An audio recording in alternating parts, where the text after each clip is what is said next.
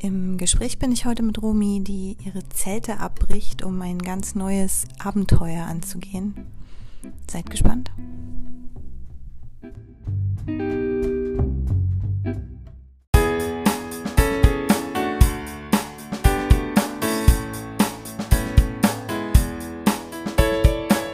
Herzlich willkommen zum Any Diary, dem Podcast für die kleinen und großen Abenteuer im Leben.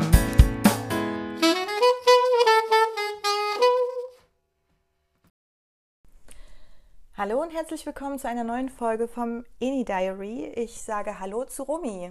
Hallo, schön, Hallo, dass ich da sein kann. Ja, freut mich total, dass du Zeit hast äh, und dass wir ähm, heute mal ein bisschen quatschen können. Ähm, draußen ist es mittlerweile schweinekalt. Es ist Dezember geworden. Ich warte auf den Schnee. Magst du eigentlich Schnee? Ich hasse tatsächlich Schnee. Ich hasse eigentlich alles, was mit Winter, Kälte und Schnee zu tun hat. Ich bin totaler Saubermensch und vermisse jetzt schon äh, den letzten Dezember, wo ich um diese Zeit in Thailand schon äh, war oder fast angekommen bin. Ach ja, du, du reist auch äh, total gerne alleine, richtig? Richtig, ich reise tatsächlich fast nur alleine. Wann hast du damit angefangen? Äh, also so richtig gepackt hat es mich 2008. Also da, da habe ich. Wie alt? Da war ich 15. Krass. Und ähm, habe damals äh, meinen Highschool-Aufenthalt gemacht und da hat so, das war so dieses Schlüsselerlebnis für mich und seitdem ja, geht es nicht ohne das Reisen.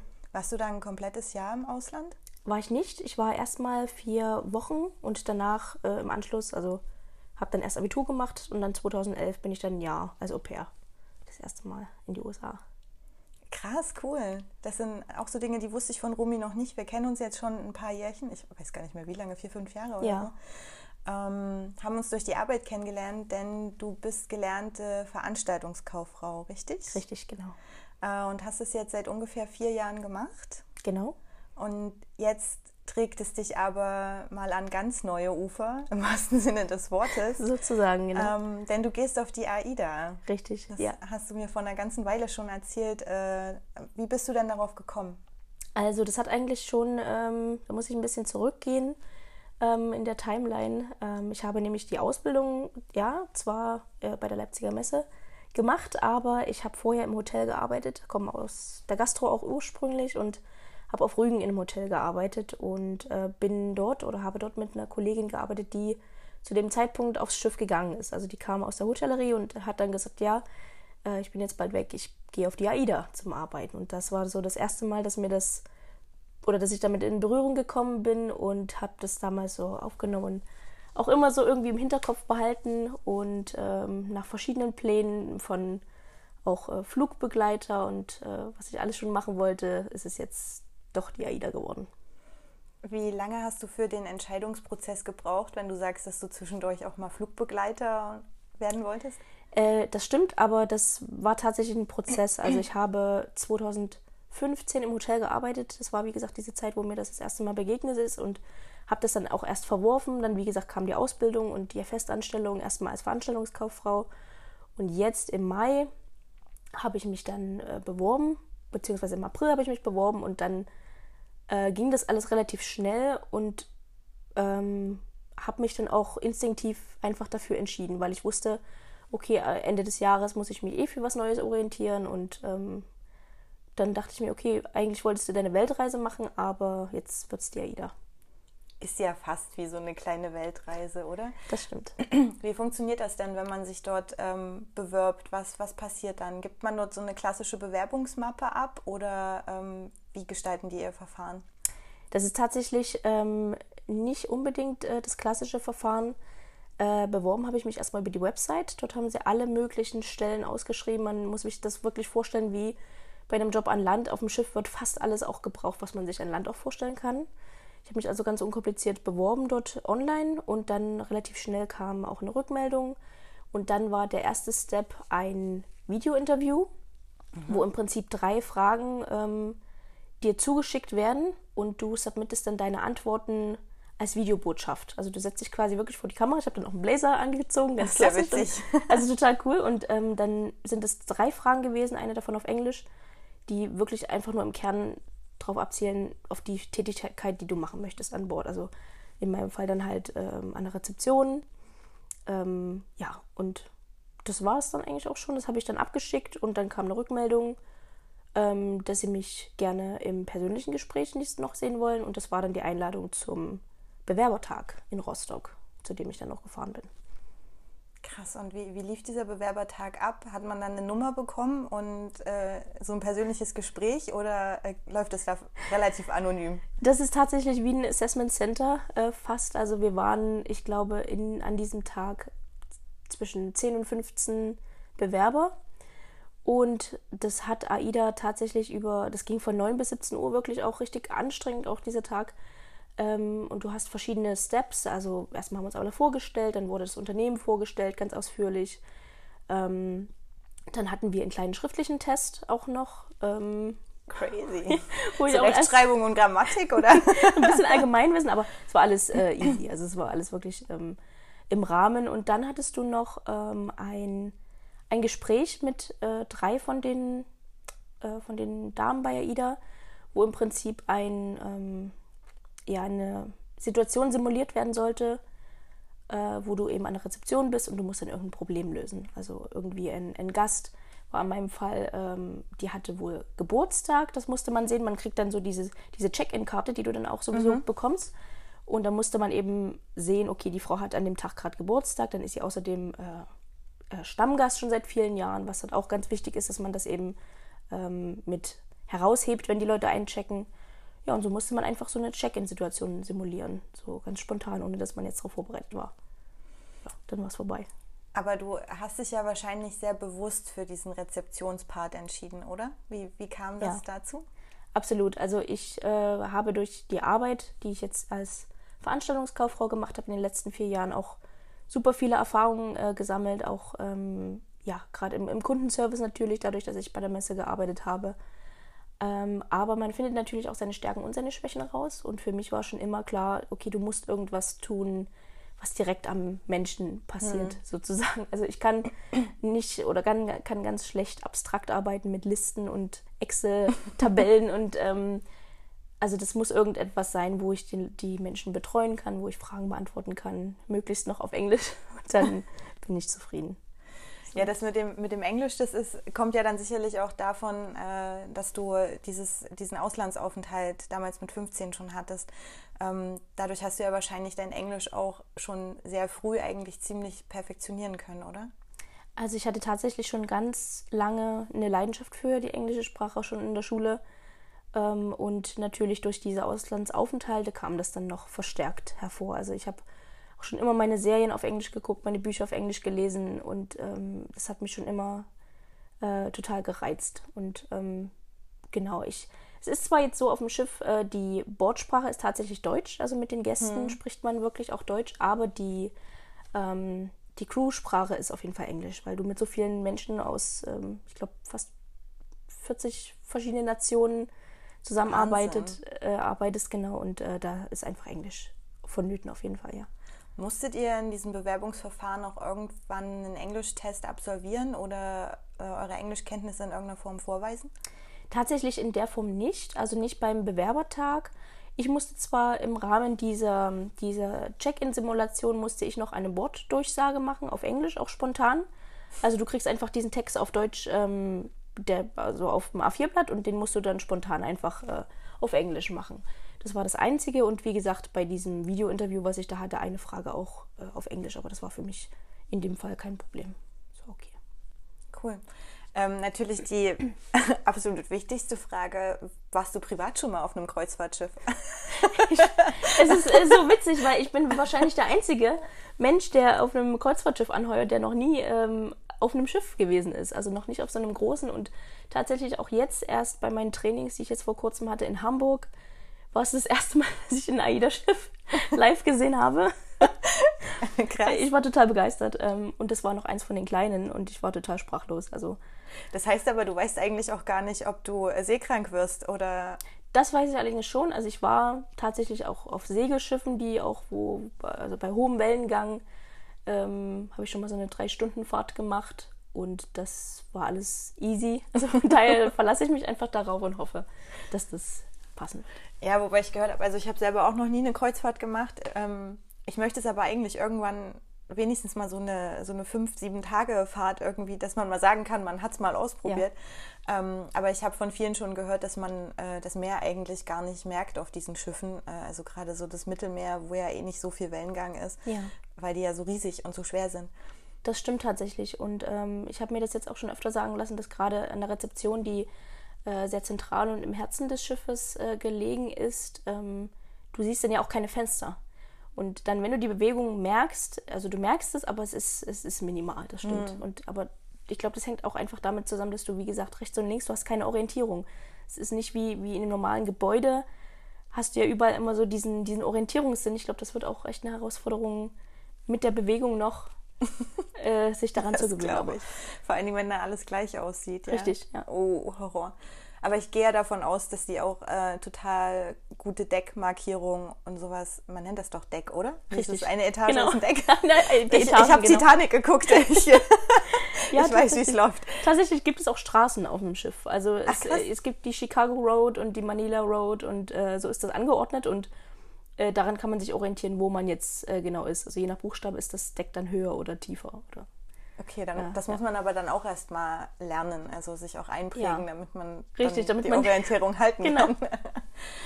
ähm, es ist, also wenn ich das richtig verstehe, ist es auch eigentlich so, dass theoretisch jeder auf der AIDA anheuern kann. Theoretisch kann das jeder machen. Es kann sich absolut jeder bewerben, auch eigentlich für fast jede Stelle. Also es gab auch für mich tatsächlich äh, einige Stellen, ähm, die ich in Betracht gezogen habe, nicht nur die Rezeption. Was war das noch so? Ähm, das war einmal Scout mhm. und äh, auch äh, Reiseberater und ähm, ich glaube, das, das war es. Also alles, was so in die Richtung äh, Betreuung und Begleitung ähm, der Landausflüge auch ging, das fand ich super interessant und hätte ich mir für mich auch vorstellen können. Und ähm, wie gesagt, es werden immer Leute gesucht und da würde ich auch wirklich jeden erstmal dazu ermutigen, sich zu bewerben. Auch jetzt noch nicht da bin natürlich, aber äh, von dem her, wenn man sich das irgendwo vorstellen kann, es gibt so viel, was man tun kann auf dem Schiff. Wie, wie läuft das jetzt genau ab? Ähm, wurde dir schon mitgeteilt, auf welche AIDA du kommst, beziehungsweise äh, oh, Haspel, Haspel. Das, wenn, man, wenn man so viel redet, dann äh, kommt irgendwann die Zunge durcheinander. Ja, aber das heißt, ähm, äh, welche Route du fährst, wollte ich fragen. Genau. Richtig. Weißt du das schon? das weiß ich tatsächlich. Das äh, war relativ schnell auch klar. Da bekommt man dann ein äh, Einsatzangebot zugeschickt, sobald man angenommen ist bei der AIDA. Äh, und das kann man dann entweder annehmen oder ablehnen. Und ich bin tatsächlich auf der AIDA Sol und werde die Mittelmeerroute fahren. Die AIDA Sol ist eine der mittleren Größen, würde ich sagen. Die AIDA hat ja insgesamt 13 Schiffe, jetzt bald 14. Und äh, die haben unterschiedliche Größen. Die Sol ist eine der, der mittleren Größen.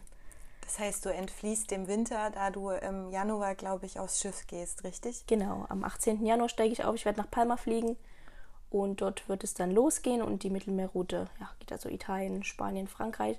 Allerdings, ähm, ich bin vier Monate, also viereinhalb Monate auf dem Schiff und ähm, kurz bevor der Vertrag zu Ende ist, fährt das Schiff auch hoch gen Norden, also äh, Norwegen, diese Route.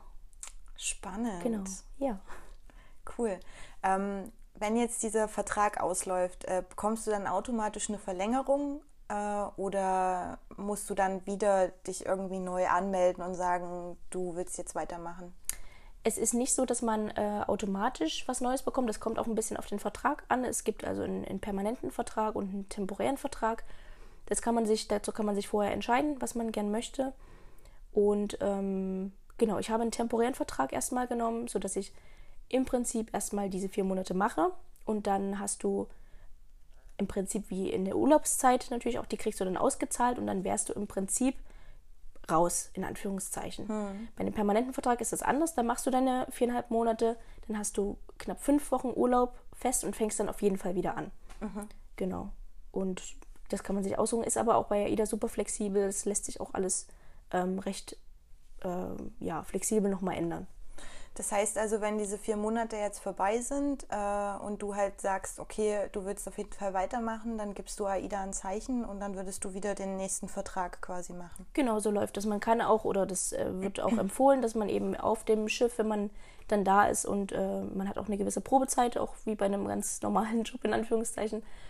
Ähm, wenn man sich sicher ist, okay, ich möchte das auf jeden Fall weitermachen, dann hat man äh, den Crew Purser auf dem Schiff, quasi der Ansprechpartner ähm, dort vor Ort und mit dem kann man dann auch schon mal schauen. Man kann ihm sagen, hier, ich möchte es gerne weitermachen, ich möchte noch eine Saison machen und dann kann man sozusagen reinschauen mit ihm zusammen und wenn da schon Stellen vorhanden sind oder man genau weiß, okay, ab dann und dann kann ich wieder aufsteigen, ähm, kann man ihm das sagen und dann kann man schon mal schauen, welcher Einsatz vielleicht möglich wäre.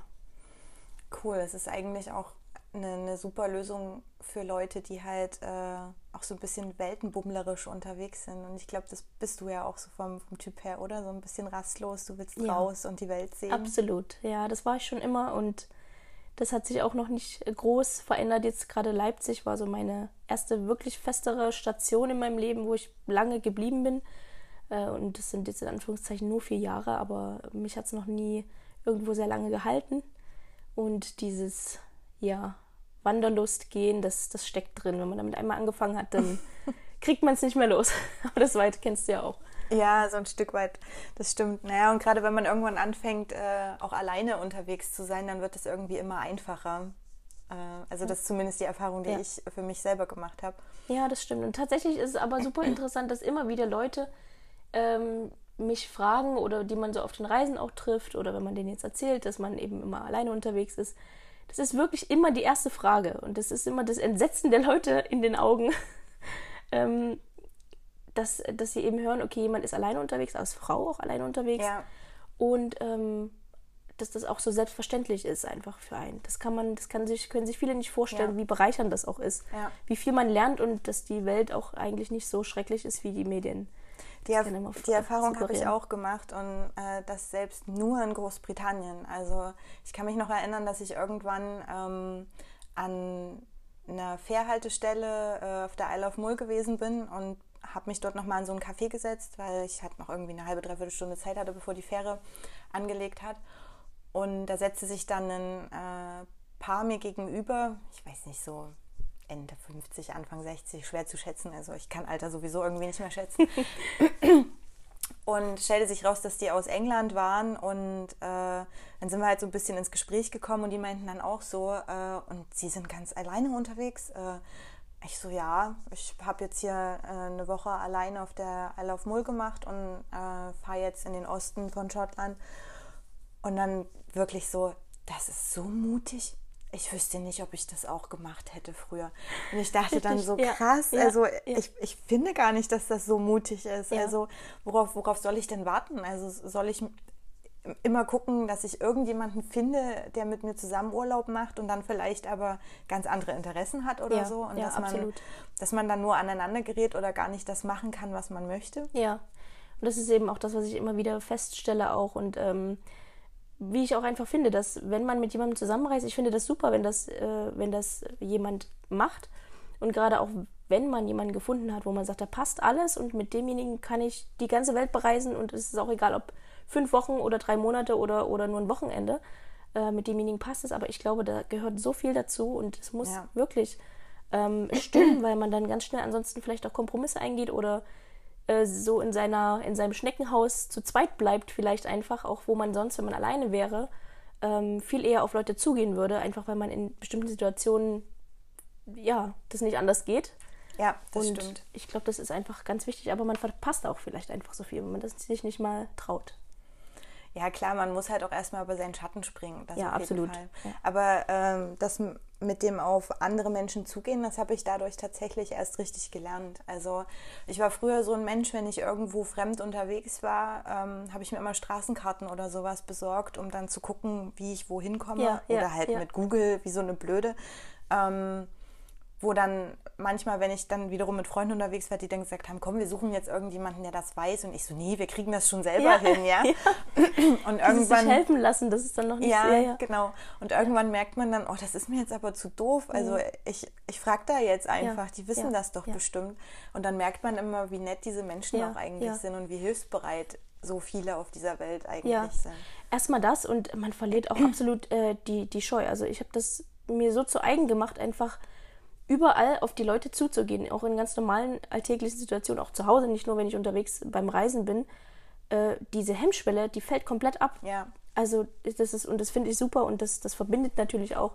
Ähm, man kommt in Situationen, in die würdest du sonst nicht kommen, wenn du äh, das vielleicht erstmal noch eine halbe Stunde selber probieren und suchen würdest. Und äh, das, das finde ich, find ich immer wieder das Schöne. Ja, das stimmt. Aber im Endeffekt werden wahrscheinlich sehr viele auf der AIDA so sein, dass sie Hilfe suchen und dafür bist du ja dann da. Das ist richtig. Dann kann ich hoffentlich helfen, ja. Ähm, hast du, äh, du hast erzählt, dass du nochmal in Hamburg gewesen bist, um dort auch äh, Übungsworkshops etc. durchzuführen. Was genau hast du dort gemacht? Das waren jetzt äh, zwei Wochen tatsächlich direkt. Äh, einmal die erste Woche war in Rostock zum ähm, Rezeptionstraining im Prinzip, äh, auch durch AIDA organisiert. Und die zweite Woche war das Basic Safety Training, was man in Hamburg ähm, oder in Rostock absolviert. Ähm, das ist Pflicht für jeden, der quasi auf See gehen möchte. Und das war auch super, war, waren beide Wochen super interessant. Es war voll von Informationen, es war super organisiert. Ähm, eine super Vorbereitung auf den Job. Und auch gerade diese Woche in Hamburg ähm, war auch so eine Bereicherung, weil du so an deine Grenzen auch irgendwo gehst und du, du musst äh, Dinge vielleicht auch tun, hm, die vielleicht nicht so ganz angenehm sind erstmal. Hm. Also wir haben da immer vormittags quasi klassischen Unterricht gehabt, jeden Tag. Und am Nachmittag dann nach der Mittagspause war dann der, der praktische Teil quasi. Da war eben ein Tag, war, da ging es nur um das Thema Feuer, am nächsten Tag ging es um das Thema ähm, ja, Evakuierungssysteme. Wie funktioniert so eine Evakuierung auf dem Schiff? Und man muss sich das. Frauen und Kinder zuerst. Richtig, genau. Entschuldigung. Nee, aber alles gut. Ähm, das, und das war halt einfach so, mh, mm, ja, mit praktischen Übungen immer noch dazu. Da mussten wir, ich weiß nicht, einmal mussten wir halt so eine Strickleiter hochklettern, die war super hoch und für jemanden mit Höhenangst, ich habe Höhenangst. Oh. Ähm, das war halt an so einem Schiffsmodell wirklich, was dort auch in dieser Trainingsanlage auch stand und diese, ich weiß nicht, wie hoch diese Leiter war. Also für, mir, mir kam das wie, wie 100 Meter vor. Kletterst halt hoch und du bist zwar hinten gesichert an dieser, an dieser ähm, äh, Rettungsweste, aber du merkst diese Sicherung nicht. Also kletterst du ja. einfach wirklich hoch.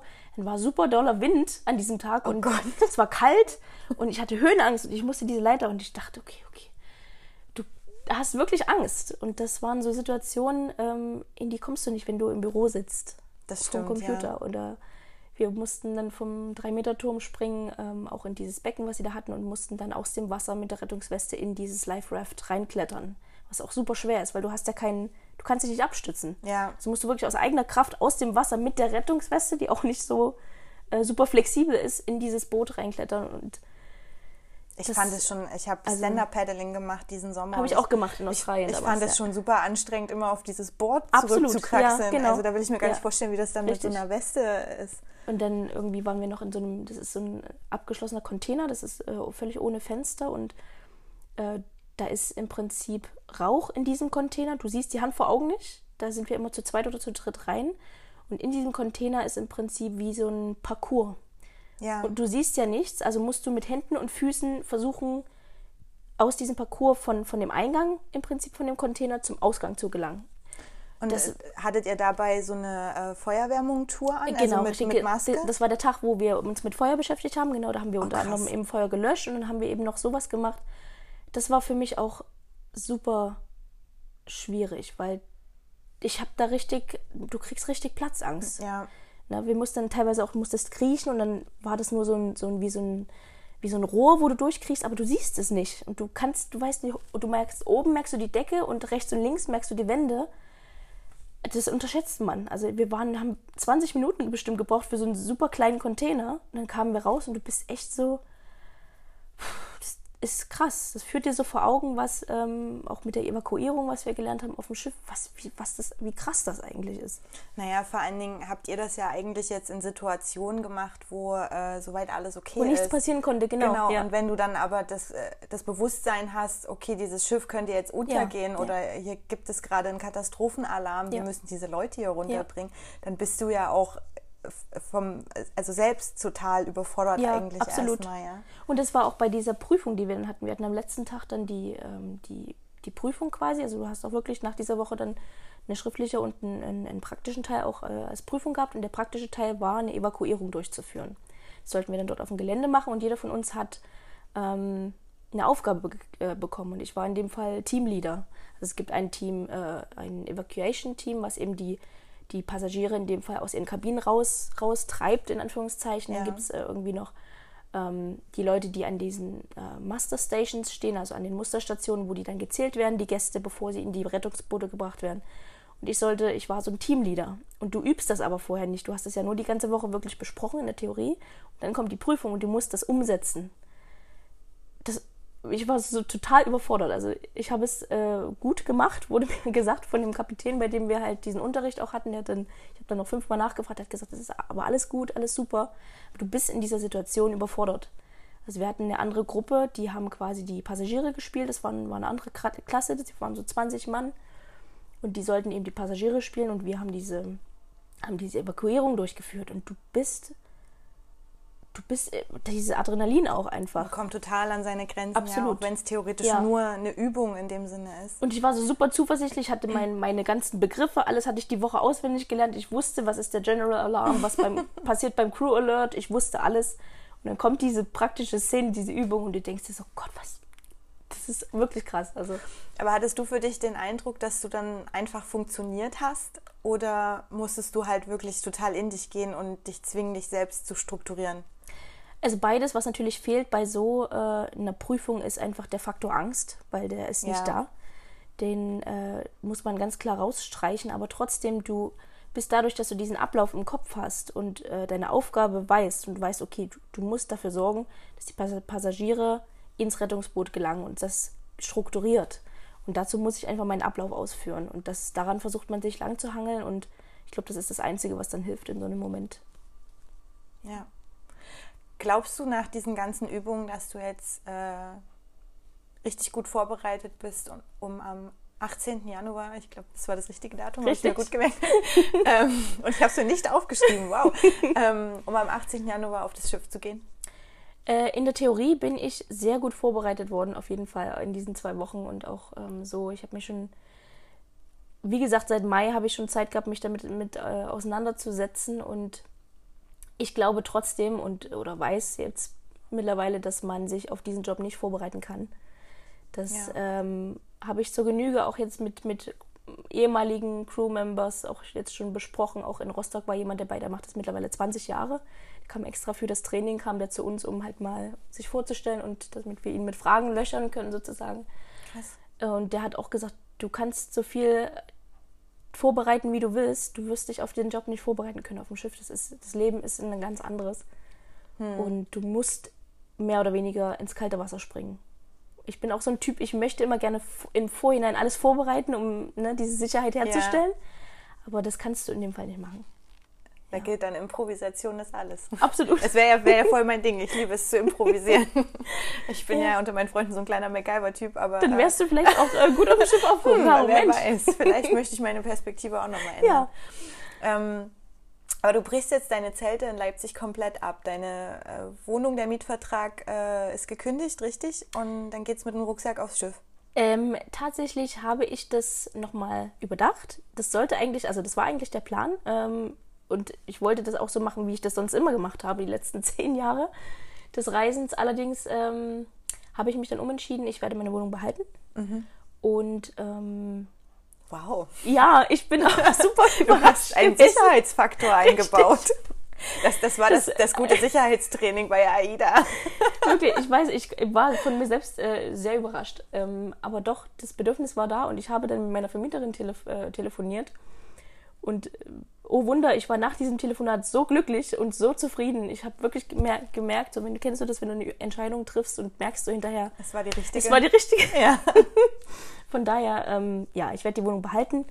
Ich denke, es ist auch ganz schön, wenn du ähm, von so einem Abenteuer, was es ja auch ist, ähm, zurückkommst, auch wenn es nur vier Monate sind und hast einfach diesen Ankerpunkt irgendwo, wo auch deine Sachen sind, wo dein Zuhause ist, wo du weißt, du fühlst dich wohl ähm, gerade in der Zeit, wo du keine Privatsphäre hast. Ja. Das hat man nicht auf dem Schiff und ich dachte mir, dass diese Umstellung, diese, die, was es ja ist, das der Arbeit und des Lebens war an sich schon genug, dass ich nicht noch dachte, okay, wenn du jetzt noch dein, deine Zelte abbrichst und dann ist das so zu viel äh, Zigeuner-Lebensstil.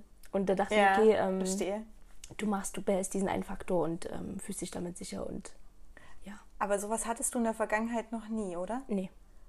ich bin immer gegangen äh, und hatte auch immer das Bedürfnis, okay, jetzt würde ich gerne das und das nochmal ausprobieren, jetzt Work and Travel, jetzt Au pair oder vielleicht nochmal Weltreise oder einen Monat nach Thailand, buchst nur einen Flug und weg bist du. Das ist das erste ja. Mal, äh, vielleicht, Caro, es liegt vielleicht im Alter, ich glaube. Das ist vielleicht wirklich der Grund. Ich wollte ich wollt gerade fragen, hast du das Gefühl, dass du halt im Alter jetzt anfängst, äh, da Veränderungen an dir vorzunehmen oder einfach Veränderungen anzunehmen, denen du nicht entrinnen kannst, dass du halt doch irgendwie das Bedürfnis hast, äh, ein bisschen Sesshaftigkeit zu entwickeln oder so? Also tatsächlich bin ich äh, überzeugt, dass es auf jeden Fall zu einem großen Teil äh, einfach an Leipzig liegt, weil ich Leipzig absolut lieben gelernt habe. Hm. Und mich Kann hier, ich voll verstehen. Ja, also wirklich mich hier super zu Hause fühle und eigentlich noch nicht äh, ready war, um zu sagen, ach komm, vier Jahre ist zwar eine lange Zeit, aber es, es ist nicht so, dass ich mir gesagt habe, es reicht jetzt es war zwar Zeit für eine mhm. Veränderung, aber vielleicht habe ich das einfach direkt so zu universell gesehen und dachte, okay, Veränderung, let's go, es muss alles verändert werden. Nee, vielleicht reicht auch dieser große Bereich, der es ja ist. Und das Leben und der Lebensmittelpunkt, der darf bleiben in Leipzig. Hast du vielleicht anfangs äh, für dich gedacht, äh, okay, du musst jetzt hier weg, äh, du willst jetzt einfach mal kurz so ein bisschen Weltflucht machen? Also auf jeden Fall war es ein Teil, es, es war ein Prozess. Ähm, wie ich schon gesagt habe, ich hatte ja ursprünglich meine Weltreise geplant. Ich wusste also, mein ähm, Vertrag der jetzigen Arbeit, der wird Ende des Jahres auslaufen und du beschäftigst dich einfach damit, was möchtest du denn machen? Soll es mhm. denn weitergehen im selben Bereich oder willst du in derselben Stadt bleiben oder willst du ganz weggehen oder willst du was ganz anderes machen? Willst du vielleicht nochmal ins Ausland gehen? Das war bei mir auch schon immer, es ist immer im Hinterkopf. Und eigentlich wollte ich die Weltreise machen, die ich schon ganz lange machen will. Ähm, aber Weltflucht, das ist ja eigentlich dann so eine ganzheitliche Frage. Das betrifft dann nicht nur dieses eine dieses eine Abenteuer? In der, in der Theorie ja. Also, es kommt, also ich interpretiere Weltflucht ein Stück weit so, dass man ähm, versucht, irgendwie auf einer positiven Art und Weise zu verdrängen. Also dass man, mhm. dass man gerade nicht weiß, was man eigentlich vom Leben möchte und sich halt mal kurz ausklingt und sagt, hey, ich bin jetzt mal weg. Mhm. Äh, ähm, das ist um, ja auch immer die Hoffnung zu haben, sich vielleicht selbst zu finden oder ja, wie auch immer ja, man das formulieren ja, möchte. Das ist ja auch immer irgendwo äh, damit verbunden, weil Fliehen ist ja immer etwas, ähm, was vom, vom, vom, von der Norm abweicht. Und so dieses, dieses, oder dass man diesen, diesen normalen, in Anführungszeichen, Weg vielleicht nicht gehen will, der so der Gesellschaft entspricht oder was so die mhm. meisten machen. Ähm, war bei mir noch nie so der Gedanke. Ich wusste immer nur, ich, ich lebe nicht so dieses, ich, ich denke nicht in der Zukunft. Ich, ich kenne mich auch immer nur, nur jetzt und habe immer überlegt, okay, was willst du jetzt gerne machen und worauf hast du jetzt gerne Lust? Und das finde ich faszinierend. Das ist, so bin ich schon immer gewesen und ähm, dann natürlich auch verbunden damit, dass ich in all meinen Auslandserfahrungen so viele Erlebnisse hatte, die mich äh, geprägt haben und ähm, die mich weitergebracht haben. Hm und die mich bereichert haben. Ähm, das waren auf der einen Seite natürlich, wie wir schon gesagt haben, das Alleinereisen und ähm, auch so viele Connections äh, mit Menschen, die ich kennengelernt habe, die ich absolut nicht missen möchte. Dass ich immer gesagt habe, das Reisen ist für mich ein, ein ganz, ganz wichtiger und essentieller Teil von meinem Leben. Und das habe ich noch nie als Flucht gesehen. Das machen ganz viele Menschen, dass sie das damit irgendwie in Ver äh, Verbindung bringen. Aber für mich ist das ein super wichtiger Teil. Und dann im Endeffekt auch eine ganz bewusste Entscheidung. Ja, absolut. Also ich hatte nie das Gefühl, oh Gott, du musst jetzt weg und irgendwas fehlt mir und irgendwas suche ich. Nee.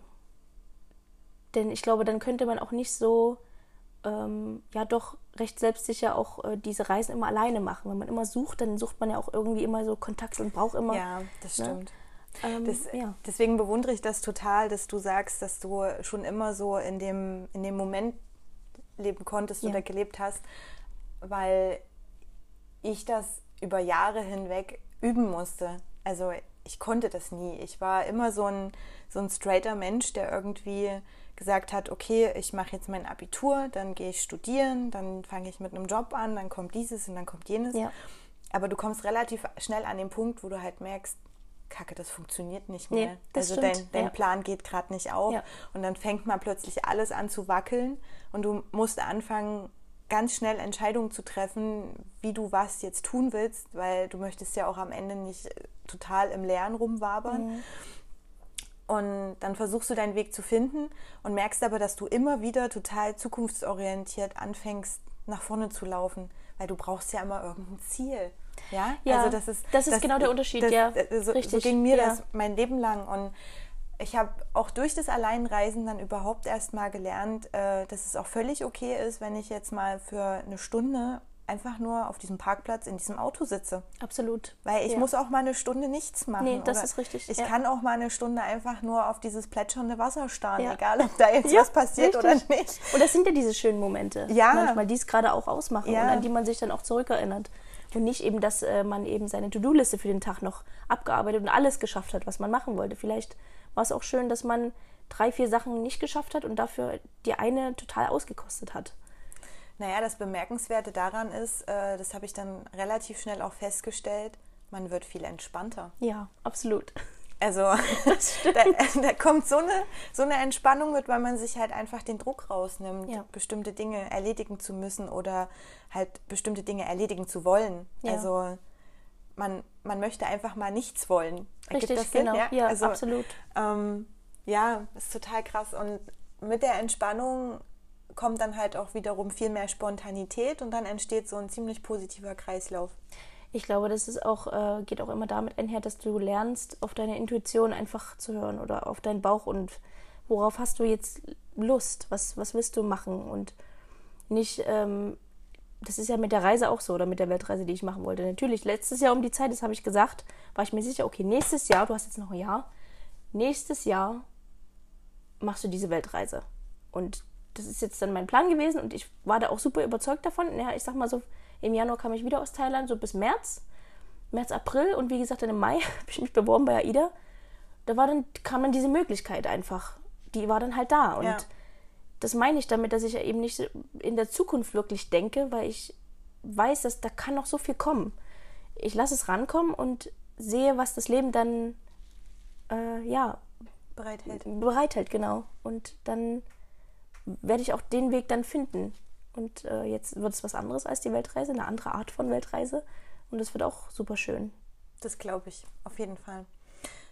Auch wenn du sagst, du lebst total im Moment, hast du irgendwelche Träume, wo du sagst, dass, also abgesehen jetzt vielleicht von der Weltreise, die du wahrscheinlich nach wie vor nicht in der Liste gestrichen Nee, hast, absolut nicht. aber ähm, gibt es noch so Dinge, wo du sagst, das ist was, ähm, was du unbedingt mal machen möchtest oder was du unbedingt mal haben möchtest oder Es gibt tatsächlich etwas, was ich schon immer haben möchte. Das werde ich mir auch eines Tages erfüllen, aber ähm, das lässt sich tatsächlich nicht ganz mit äh, meinem äh, Leben, wie ich es jetzt lebe, vereinbaren. Und das ist, ähm, ich möchte mir einen Hund zulegen. Oh ja. Ja, und das möchte ich schon so lange. Also wie gesagt, ich bin mit Hunden auch äh, aufgewachsen und ich wusste immer, dass irgendwann wird das auch soweit sein, aber ich möchte das natürlich nicht, solange ich nicht ähm, hundertprozentig auch für den da sein kann und sesshaft sein kann und weiß, ich kann ihm das zu Hause geben, was er braucht. Ähm, weil ich bin immer die Erste, die sich äh, aufregt über Menschen, die ihren Hund den ganzen Tag alleine lassen und äh, das möchte ich so nicht machen. Es gibt aber, glaube ich, auch coole Möglichkeiten, mit Hund zu reisen. Ja, das, das wäre dann immer so, worüber man sich Gedanken machen muss. Man kann natürlich auch mit Hund reisen, aber ich sag mal so, sobald das, ähm, ich weiß auch gar nicht, ich dachte immer irgendwie, sobald äh, ich dann einen Weg gefunden habe, aber ich weiß ja nicht, vielleicht ähm, bleibt es auch einfach so, dass ich ähm, nicht sesshaft bleiben möchte und mal schauen, aber den Hund auf jeden Fall, ja. Ja, ich glaube, das Beste, was du machen kannst, ist dich einfach ein bisschen treiben zu lassen. Ja, Wenn du weißt, dass es sich für dich gut anfühlt. das stimmt. Und solange das so ist, werde ich das, glaube ich, auch nicht verändern. Das mit den äh, Kindern und der Hochzeit, das übernimmt meine Schwester. Wir haben das schon geklärt. die ist nämlich die sesshafte, traditionelle in unserer Familie. und ich äh, bleibe dann die, die Tante, die in der Welt rumreist. Ja. wer weiß, wie sich das entwickelt. Ich meine, deine Wohnung konntest du ja jetzt auch nicht aufgeben. Touché. ja, aber cool. Ähm, ich möchte auf jeden Fall dann nochmal irgendwann hören, wie es auf der AIDA ist oder war. Das kriegen wir bestimmt hin. Auf jeden Fall, da brauchen wir ein Update. Machen wir noch mal eine Folge und dann kannst du ähm, mal ein bisschen berichten, was so für Kuriositäten dort an der Rezeption passiert sind. Ja, das können wir auf jeden Fall machen und äh, wer weiß, vielleicht äh, sage ich auch nach vier Monaten des Durcharbeitens, Caro, äh, du, ich möchte auch nicht, nicht mehr. Ich bin so froh, dass ich meine Wohnung behalten habe.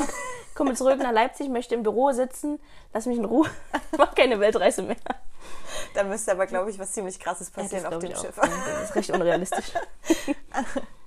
nee. Okay, voll cool. Ich finde es toll, dass du dir die Zeit genommen hast. Und, Sehr gerne. Äh, es war ein super klasse Gespräch, hat mir echt Spaß gemacht. Ging mir genauso. Das freut mich. Und wir werden auf jeden Fall noch mal eine Fortsetzung machen. Das machen wir. Ich freue mich jetzt schon. Ich werde äh, alle kuriosen Erlebnisse aufschreiben ja. und dokumentieren. Und dann äh, habe ich auf jeden Fall Material, wenn ich zurückkomme im Sommer. Dann können wir uns nochmal zusammensetzen. Total. Na dann, liebe Rumi, ab, ab auf die Ida und viel Spaß. Vielen lieben Dank.